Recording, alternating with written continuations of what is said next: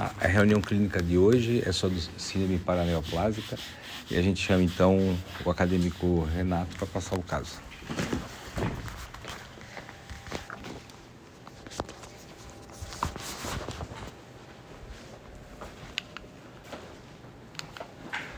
Bom, bom dia a todos, meu nome é Renato, sou acadêmico do quarto ano de medicina e vou estar passando um caso sobre síndrome paraneoplásica é, relacionada ao tumor de testículo. Bom, paciente EGZF, sexo masculino, 23 anos, solteiro, residente em Ampere, acompanhado da mãe na ocasião da entrevista. A queixa principal dele era um aumento no testículo esquerdo. Bom, o paciente relatou que há nove meses iniciou com náuseas e diarreia, inicialmente uh, achando numa análise inicial até com, em consulta médica que poderia ser uma intolerância à lactose ou algo nesse sentido, mas no mês seguinte, há oito meses, notou um aumento na bolsa escrotal, é, na região né, do testículo esquerdo, e já no, após dez dias é, ter notado esse aumento da bolsa escrotal, foi realizado um ultrassom, então, que evidenciou um provável uh, tumor de testículo no testículo esquerdo. É, a, não, não tivemos acesso à imagem, mas tem a descrição do ultrassom, então testículo direito sem alterações e o testículo es esquerdo. Heterogêneo, com dimensões aumentadas ali, né, de 6.1 por 4.6 por 3.9 centímetros, sendo que boa parte deste, desse volume é, é, boa parte desse volume era então uma lesão nodular ovalada, bem delimitada, de 4,9 por 3,7 por 3 centímetros, compatível com um processo neoplásico. Bom, no dia seguinte à realização do ultrassom, fez avaliação no Hospital de Referência Oncológica é, e foi então é, identificado pela equipe médica um, esse suposto tumor de testículo esquerdo, e identificado também uma perda ponderal de 10 kg nos últimos 30 dias antes dessa consulta. Foi solicitada então tomografia de tórax, abdômen e pelve também, é, para avaliação de prováveis lesões secundárias. Indicada também a orquiectomia esquerda. Nessas tomografias também não conseguimos as imagens. Apresentava no, na tomografia de abdômen superior e pelve nódulos proeminentes nas cadeias linfonodais retroperitoneais. Uh, na tomografia de tórax, nódulos pulmonares metastáticos, sendo os dois principais de 36 por 27 milímetros e 13 por 15 milímetros é, no lobo inferior esquerdo, é, no lobo superior esquerdo. Uh, também linfonodos proeminentes, de aspectos secundários. Na tomografia de abdômen superior e pelve, evidenciou então múltiplos nódulos proeminentes nas cadeias linfonodais retroperitoneais, também sugestíveis, sugestivos de uma disseminação secundária. Uh, foi submetido então à orquiectomia há sete meses. No dia seguinte ele recebeu alta, mas o paciente refere que ainda que tinha um pouco de dispneia e foi informado de que essa dispneia provavelmente seria por conta de ansiedade. Porém, no dia seguinte, quando ele foi trocar o curativo na sua, na sua cidade de origem, foi trocar o, o curativo da, da, cirurgia, enfim, o médico identificou que é, uma dispneia nesse paciente apresentava então uma hipossaturação de 90%, com, uh, já com o uso de máscara de reservatório de 10 litros por minuto, ainda com esforço respiratório, taquipneia de 32 incursões respiratórias por minuto e leucocitose com desvio esquerda. Foi encaminhado então via SAMU e readmitido no Hospital de Referência Oncológica, no qual ele fez a cirurgia. Uh, ficou então um dia em enfermaria nesse hospital, mas continuou piorando a parte respiratória, foi encaminhado então para UTI e no, no, no, dia seguinte, né, no segundo dia de internamento nesse hospital, e foi o mesmo dia em que saiu uh, o resultado do anátomo patológico. O anátomo patológico, então, trouxe né, as dimensões do testículo, de 4,5 por 4 por 4 centímetros e 75 gramas, sendo que praticamente 90% deste volume é, era relacionado, então, a um carcinoma embrionário de 4 por 3,5 centímetros, Apresentava então boas margens cirúrgicas, não envolvendo cordão espermático, epidídimo, nem túnica albugínea, e não identificada então na ocasião invasão vascular. Aqui as imagens do anátomo patológico, evidenciando principalmente então estruturas glandulares de alto pleomorfismo nuclear, necrose, né, principalmente nessa segunda imagem aqui, que é uma imagem um pouco mais rósea e, e mais é, granulada, uh, e também um foco com poliembrioma nessa terceira imagem aqui. Bom, com anátomo patológico em mãos e a piora do quadro, optou-se por realizar a primeira quimioterapia ainda em UTI, ainda na UTI. Uh, o esquema, então, é o, de, primeira, de primeira escolha era o, o BEP, que é bleomicina, etoposide e cisplatina. Então, o primeiro ciclo foi realizado no segundo dia de, de, de internamento de UTI. Ele ficou, então, mais... É, ficou durante 11 dias nessa unidade de terapia intensiva é, apresentando uma melhora progressiva do quadro de dispneia. A, é, foi então transferido para leito de enfermaria e após cinco dias, com uma melhora contínua dos sintomas, recebeu alta hospitalar. Realizou mais três ciclos dessa quimioterapia com certa estabilidade do quadro clínico. Porém, a 90 dias ele apresentou uma nova piora é um quadro clínico de astenia, náuseas, vômito, hiporexia com tosse, é, e tosse com escarro hemóptico durante os 14 dias que precederam é, essa consulta. Ele apresentava-se também hipocorado duas cruzes, com frequência cardíaca de 122 batimentos por minuto e saturando 95 em ar ambiente.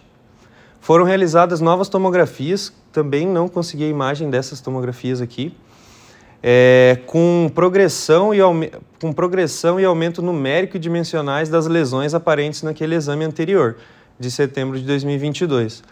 Então, passou a ser incontáveis lesões nodulares pulmonares, conglomerados multinodulares retrocurais, recesso ásico esofágico, infracarinais, é, perilares, enfim, em diversas regiões.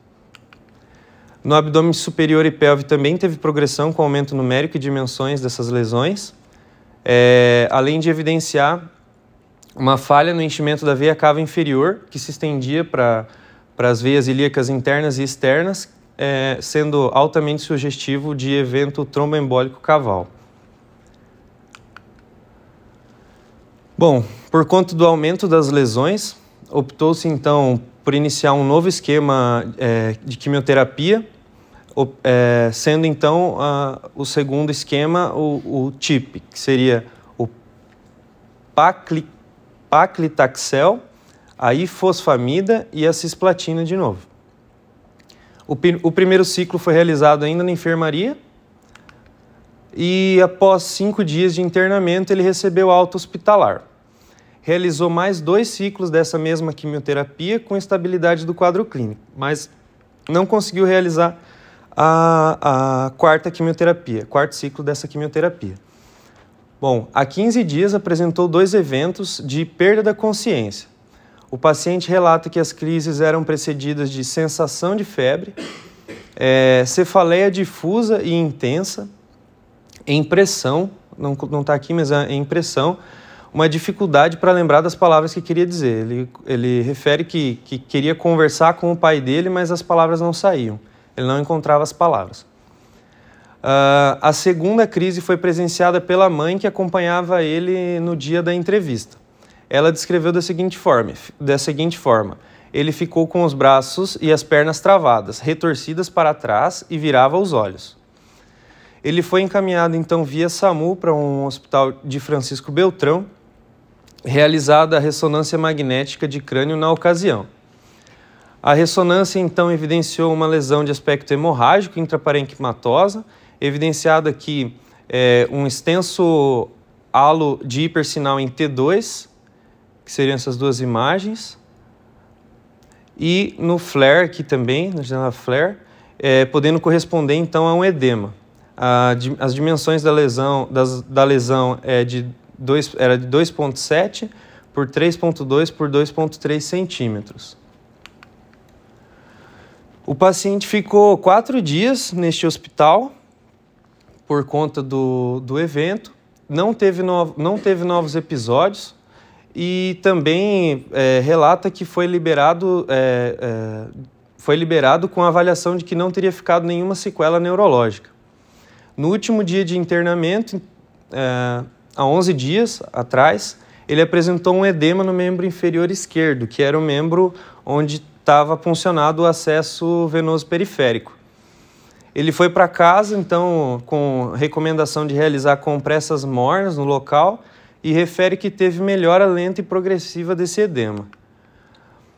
É, no dia anterior à entrevista, ele foi até o hospital de referência oncológico para é, realizar então o quarto ciclo daquele segundo esquema de quimioterapia, mas a mãe foi informada que ele, a, a quimioterapia não seria realizada porque a imunidade estaria muito baixa e também porque a médica visualizou um caroço na perna esquerda, nas palavras da mãe. Então, essa quimioterapia foi suspensa, solicitado um, um ultrassom com Doppler para avaliação, evidenciando então uma, uma, trombofe, uma tromboflebite venosa superficial né, em membro inferior esquerdo. Por, por conta disso, ele foi transferido para esse serviço para avaliação da equipe vascular. A equipe então da cirurgia vascular solicitou para o neurologista que acompanhava o paciente a possibilidade de realizar a anticoagulação por conta do evento hemorrágico que ele teve. É, no momento da entrevista, eles já tinham sido informados que o neurologista teria autorizado essa, essa anticoagulação e aguardavam a equipe da cirurgia vascular para fazer uma reavaliação. No momento da entrevista, ele não, não tinha queixas, ele, ele negava dor, é, negava qualquer é, alteração, qualquer sensação que ele já tenha sentido durante a história ali, ele negava naquele momento. E foram realizadas então novas tomografias nessa instituição para avaliação do quadro geral. Essas novas tomografias então evidenciaram é, os nódulos pulmonares que já haviam sido evidenciados nas tomografias anteriores. Evidenciaram também é, lesões aqui é, hipodensas hepáticas, lesões hepáticas hipodensas, diversas lesões em vários cortes e também é, linfonodomegalia retroperitoneal já evidenciado em outros, em outros exames e aqui é, uh, ainda presentes. Né? Bom, do histórico patológico pregresso, ele nega que tenha outras comorbidades, é, nega alergias também. Medicamentos de uso contínuo, ele está fazendo uso da fenitoína, depois dos dois episódios ali que, que para ele é, foi descrito, para ele, pela mãe foi descrito como perda do nível da consciência mas que provavelmente foram crises convulsivas pela descrição da mãe, né? Está fazendo uso também da desvenlafaxina de 50 miligramas, é, um comprimido ao dia, e também de um suplemento, é, um composto de cianocobalamina, fumarato ferroso, ácido ascórbico e ácido fólico, ah, diversas compostos de vitamina do, do complexo B, né? Histórico social nega tabagismo, nega etilismo, nega prática de atividade física regular e refere alimentação boa e completa. De histórico familiar, ele refere que as duas avós tiveram câncer, uma já falecida, mas ele não soube informar a origem dessas lesões. No exame físico, é, ele, ele, na ocasião ele se apresentava então com 70, 71 quilos é, 20 a menos do que ele tinha antes do diagnóstico, altura de 1,75 com IMC de 23, sendo normal. Uh, ectoscopia é um bom estado geral, lúcido orientado em tempo e espaço, desidratado uma cruz de 4, hipocorado uma cruz, acianótico, anictérico e afebril, e bem colaborativo e comunicativo. Sinais vitais, é, PA de 120 por 80, saturação periférica de A2 de 98 em ar ambiente, frequência cardíaca de 75, respiratória de 15 e temperatura de 36,5. Ausculta cardíaca dele sem alterações, pulmonar é, com diminuição nas bases. É, o abdômen plano, indolor, a palpação superficial e profunda e sem massas palpáveis, com ruídos é, hidroaéreos presentes.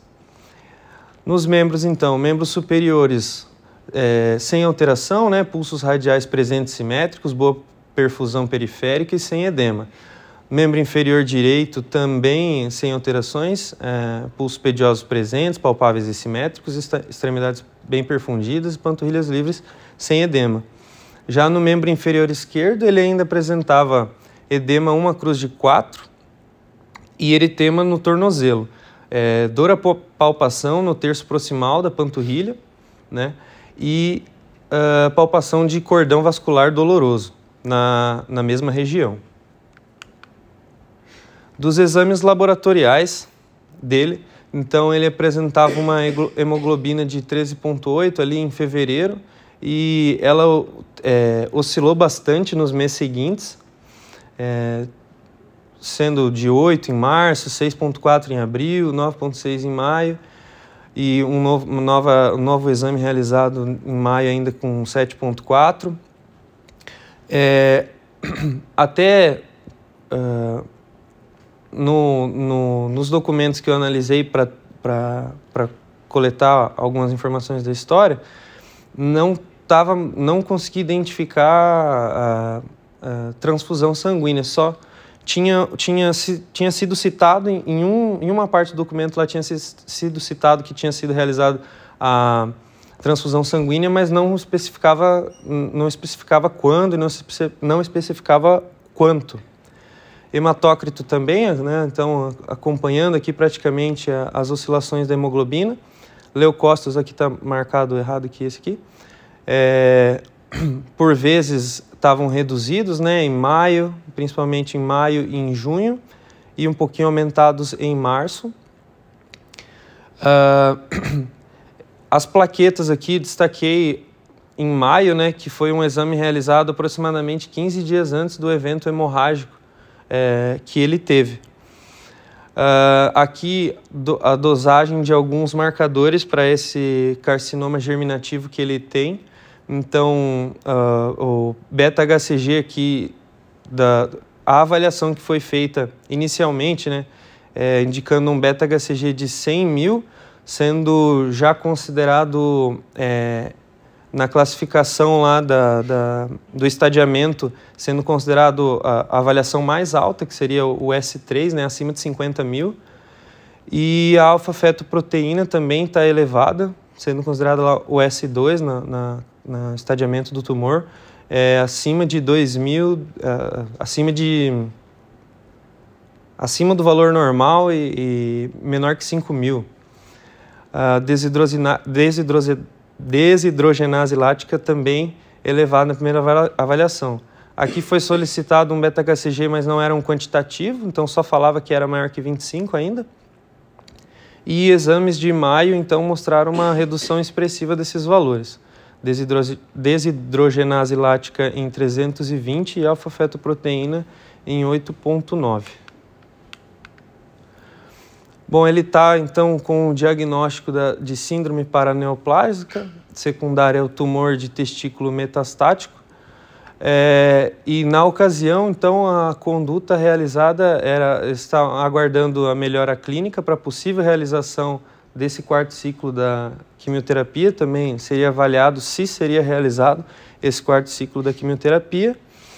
E, e também na ocasião, é, uma informação que é de, de, depois da, da entrevista que a equipe da cirurgia vascular optou por iniciar a anticoagulação, já que liberado então pelo neurologista que o acompanhava.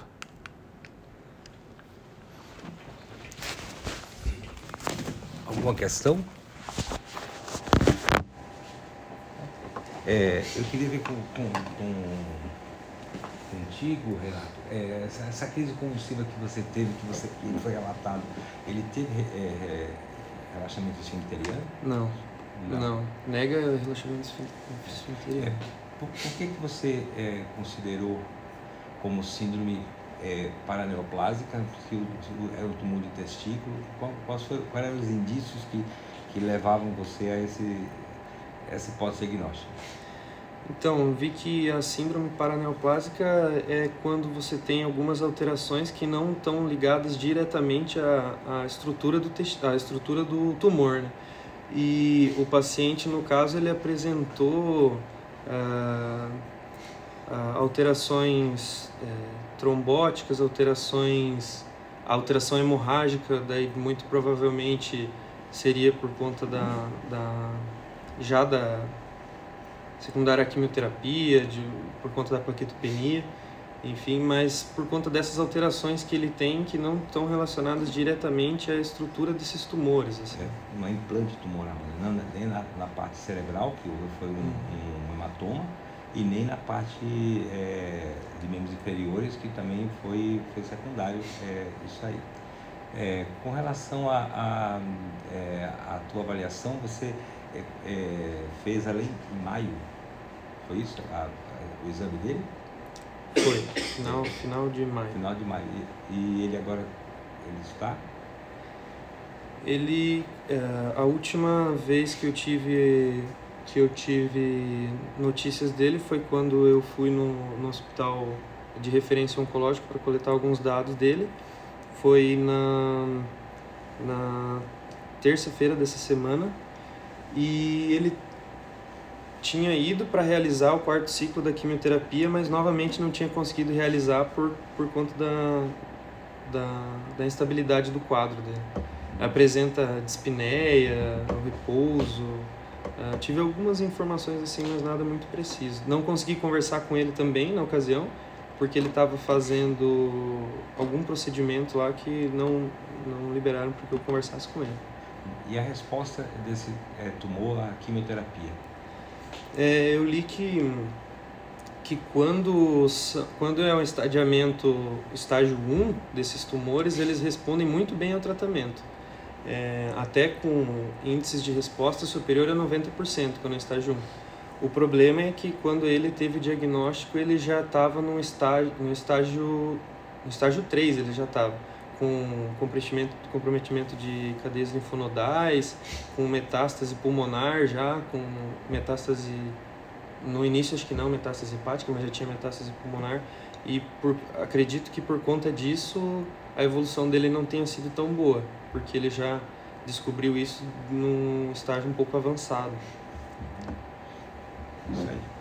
Então a gente chama agora o, o Ramon para complementar.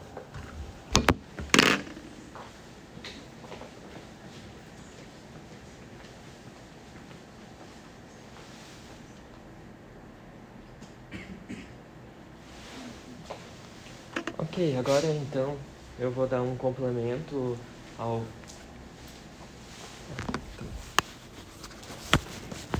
Ok, então agora eu vou dar um complemento da apresentação do Renato falando das síndromes paraneoplásicas de uma forma geral.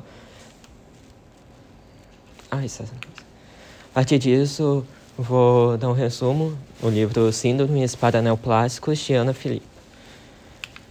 Mas o Renato, no fim da apresentação, já fez um resumo bem do que são as síndromes paraneoplásicas, que são sinais e sintomas associados a um câncer, mas que não têm relação com os efeitos físicos do tumor. Mas então, por que pode ocorrer essas síndromes? Tem três mecanismos principais pelo qual eles podem ocorrer. Um é que tem a produção de substâncias ou pelas células tumorais, ou tem um aumento da produção estimulado pela secreção de algum fator tumoral, da mesma forma, pode ocorrer uma diminuição da produção também de resposta imune e autoimune ao tumor. E ele pode ocorrer tanto durante uma fase mais aguda de sintomas do tumor, quanto antes do aparecimento, quanto depois. E também essas síndromes, elas variam bastante em tratamento, que algumas elas vão ter melhora somente quando você trata o tumor, e outras podem ter o distúrbio tratado sem tratar a neoplasia base, de base. E um ponto que eu quero falar antes da apresentação é que alguns dos distúrbios que eu vou falar aqui, eles não são exclusivamente paraneoplásicos. Iniciando então com as síndromes hematológicas, que foi o que mais estava prevalente no paciente do caso, nós temos a eritrocitose, que está relacionado com uma gama de tumores, como o carcinoma de células renais, carcinoma, tumor de Wilms, etc. Ele está relacionado com uma produção elevada de eritropoetina pelas células tumorais, uma redução do volume plasmático, alteração do fluxo renal, e também pode ter relação com alguns fatores de risco externo, como a piora do quadro, como a hipóxia crômica, como o TPOC, tabagismo, asma. E o tratamento normalmente é o controle de base e, quando necessário, uma flebotomia. Ok. E também temos a granulocitose. E daí o paciente vai ter leucócitos elevados, tem também infecção, tratamento que poderia levar. Está relacionado a tumores gástricos, linfoma de Hodgkin, pulmão, pâncreas. E nesse caso, os fatores tumorais vão superestimular a medula. Também temos os casos de granulocitopenia e anemia, que o tratamento vai estar relacionado ao uso de fatores de crescimento exógeno, como o filgrastim, e a causa é mais variada nesse caso, que pode ser tanto pela produção de fatores tumorais que vão suprimir a produção das substâncias envolvidas para a eritropoetina, granulócitos, quando uma invasão medular do câncer e como uma resposta a um tratamento citotóxico.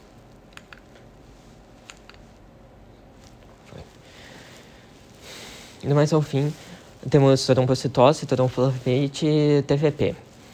Na, normalmente, em pacientes oncológicos, há uma produção de tumoral de trombopoetina e interleucina 6 elevada, que vai fazer com que, de forma geral, o paciente oncológico vai ter um estado basal de hipercoagulabilidade isso pode levar a uma gama de complicações, como tromboembolismo, que é extremamente relevante, porque ela é responsável por 11% da mortalidade de um paciente oncológico.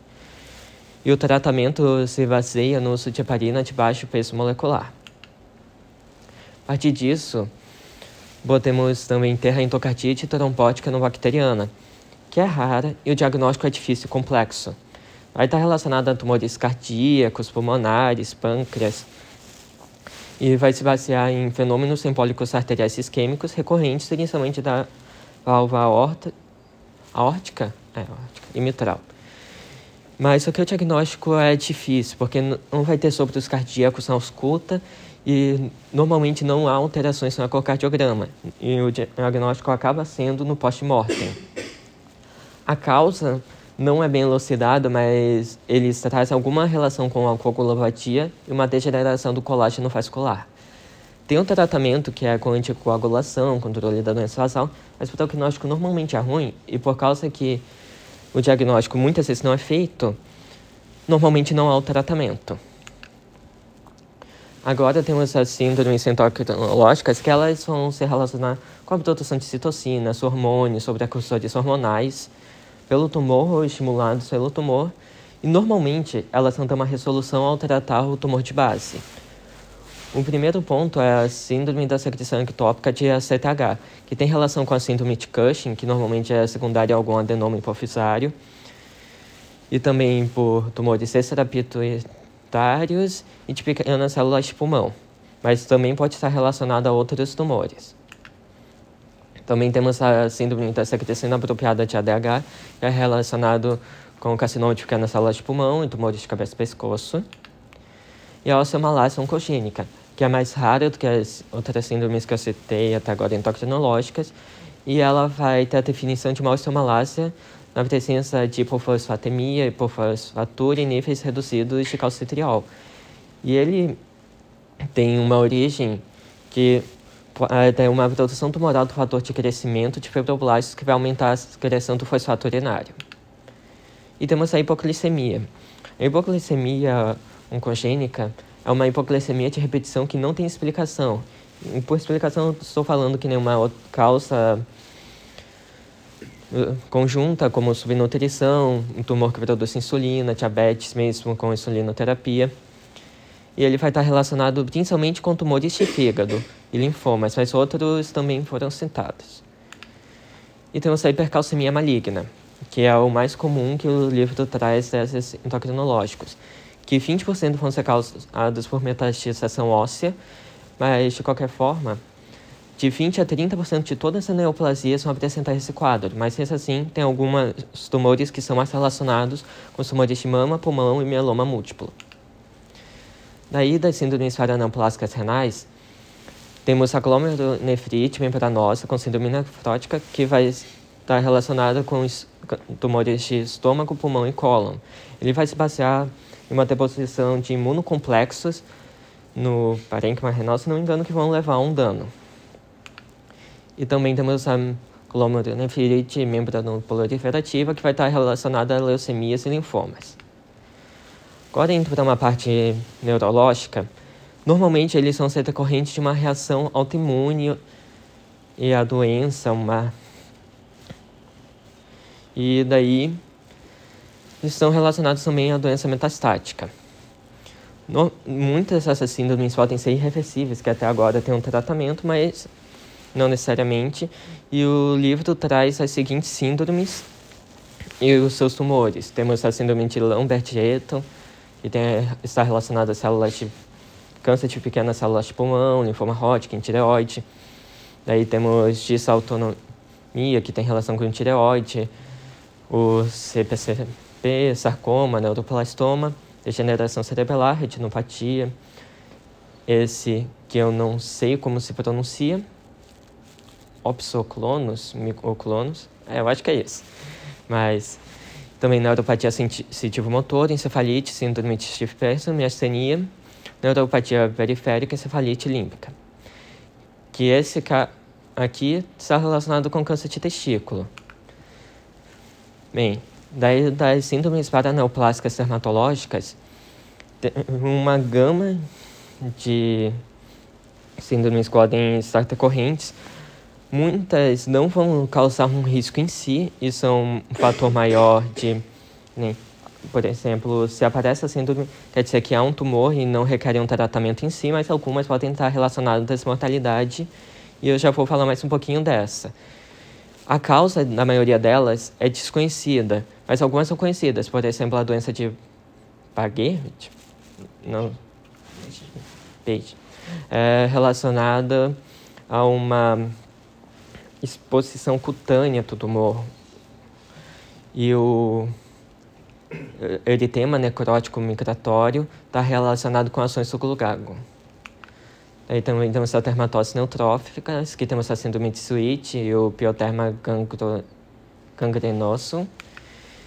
E daí o distúrbio vesicular, que tem um pínfico paraneoplásico, que é o que falei, que tem uma relação com o tumor ele vai estar relacionado principalmente com linfomas e leucemias, mas também pode estar relacionado com outros tumores, como timoma, maglobulinemia, carcinomas fusiformes. E ele vai se basear em ulcerações graves e envolvimento das cias aéreas. E esse envolvimento das cias aéreas, que o tratamento é difícil e é extremamente grave, é o que vai diferenciar esse pênfico de outros. E também a mortalidade chega a ser 30% dos casos. O tratamento é com corticoides, ciclosporina e micofenonato. Mas mesmo com o tratamento, o prognóstico do paciente é ruim, por causa da doença em si, mas também que mesmo se tratado é extremamente refratário, independente de como está sendo tratada a doença de base e o tratamento que recebeu para o pênfico. Aqui temos uma imagem do pênfigo em sua forma extensa.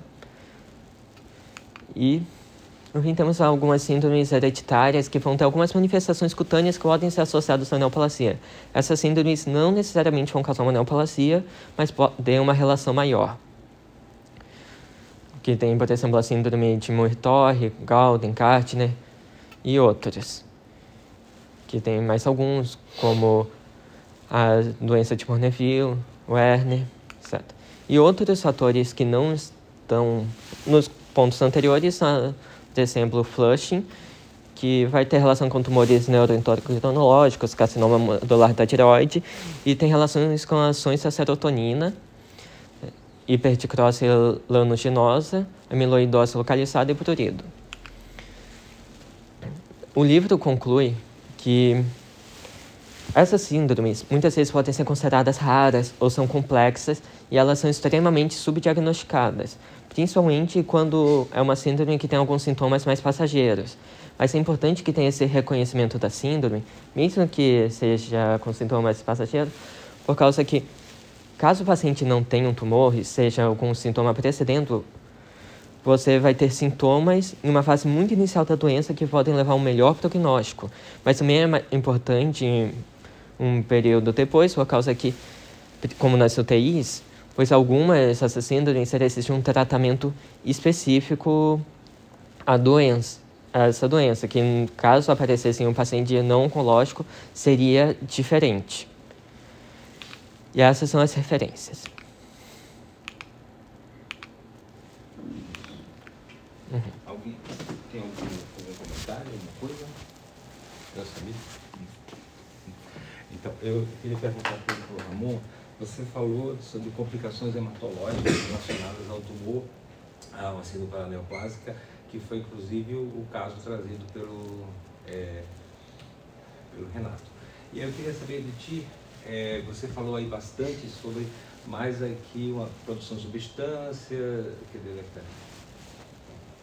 é. aqui, aqui, aqui, aqui ó. eritrócito elevado, hematócrito elevado, é, você tem um, quadro mais é, tromboembólico, porque daria trombose venosa, mas esse paciente ele apresentou duas coisas. Ele teve a hemorragia cerebral espontânea e ele teve um quadro de um tromboembolismo é, em membros inferiores, embora superficial, não tão intenso. Como é que... Hum. Bem, pode passar um slide?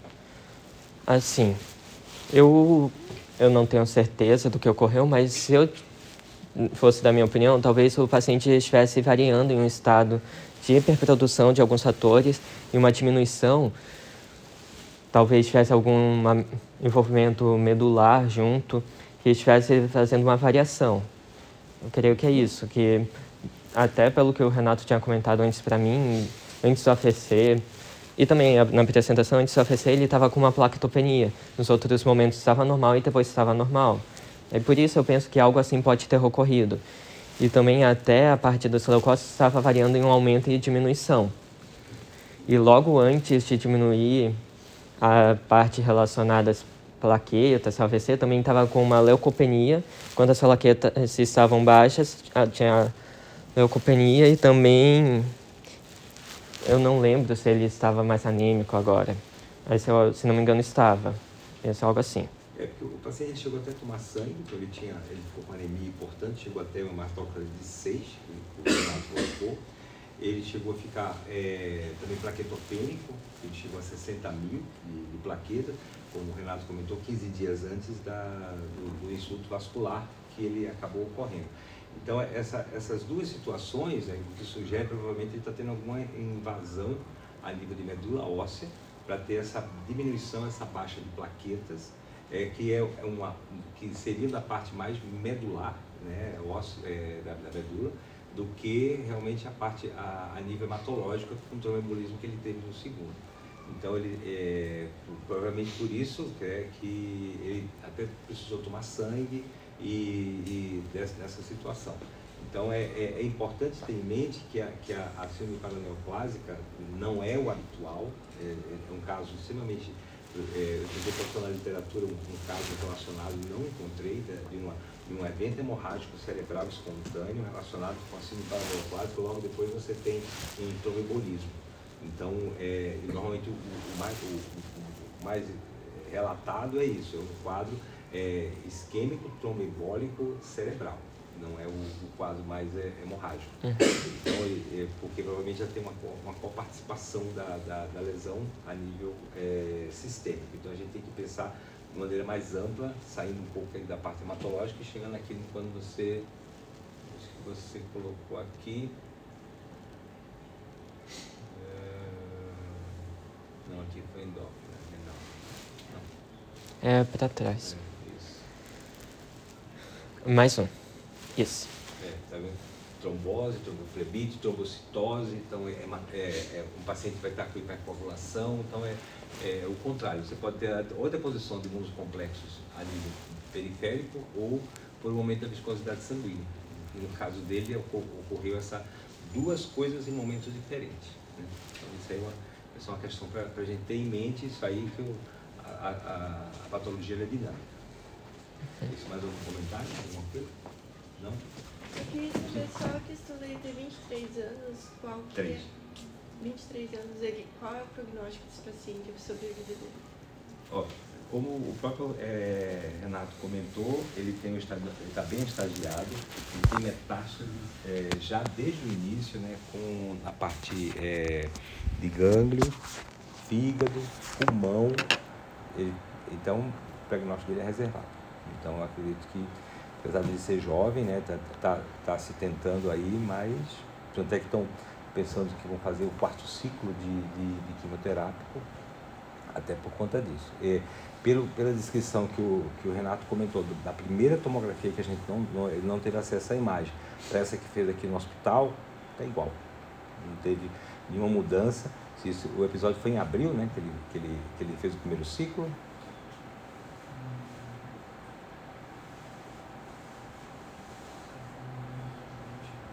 Março, abril, por aí. Foi então, ele fez o primeiro ciclo março, abril, eh, ele teve, esse outro exame foi feito final de junho, de, desculpa, de, de maio, então nesse tempo já, já fez uns dois, três ciclos de quimioterapia, não houve nenhuma modificação, pelo menos na, na descrição, da, a gente não comparou a imagem, mas na descrição está igual.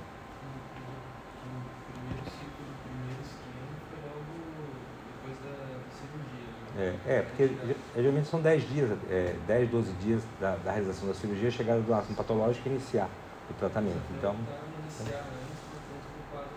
Isso. não estava respondendo a só tratamento de suporte. E até que o esquema de quimioterapia foi modificado, né? Ele, eles mudaram até para poder tentar uma melhora, alguma, alguma, alguma resposta, e pelas imagens não aconteceu.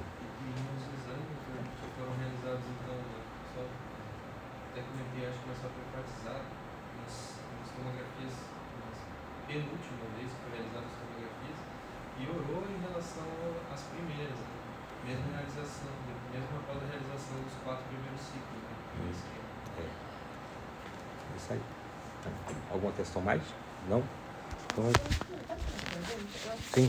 paciente. Por que o possível tratamento desse caso de câncer seria um transplante de medula? porque o problema dele não é, ele não tem implantação de medula, ele não tem uma aplasia medular, ele não tem uma, uma, uma situação dessa. O que ele está tendo são reações à distância relacionadas ao evento tumoral. Ele teve o quadro cerebral, ele, tanto é que não foi cirúrgico, ele teve o quadro vascular que precisou de, de uma anticoagulação, e ele está tendo essas alterações hematológicas. Uma hora ele teve uma, um sangramento que levou no cérebro, outra hora levou tromboembolismo. Então ele não tem uma, uma aplasia medular. Se ele tivesse uma infiltração ou então um, um quadro que, que você não tivesse mais produção de células, aí sim você teria que fazer um, um tenha a indicação de transplante. Mas no caso dele, não. No caso dele tem que fazer o quê? Controle das lesões tumorais, tentar é, uma resposta terapêutica que é com a quimioterapia. Por isso que foi trocado, ele começou um tipo, passou para outro, não houve melhora, o paciente só está avançando, vamos fazer o quarto esquema de quimioterapia. Eu acho que o próximo etapa dele, eu acho que é um paciente que eu sei quem é. Que é o quê? Acho que eu sei quem é o paciente. Ah. A doutora tinha falado que encaminhei ele para o Pecan, eu acho, o Cascavel, para fazer um transplante de medula. É? Bom, aí isso aí é a questão da, questão da, da, da do pessoal da ONCO, só que não sei. Então a gente encerra aqui a reunião de hoje.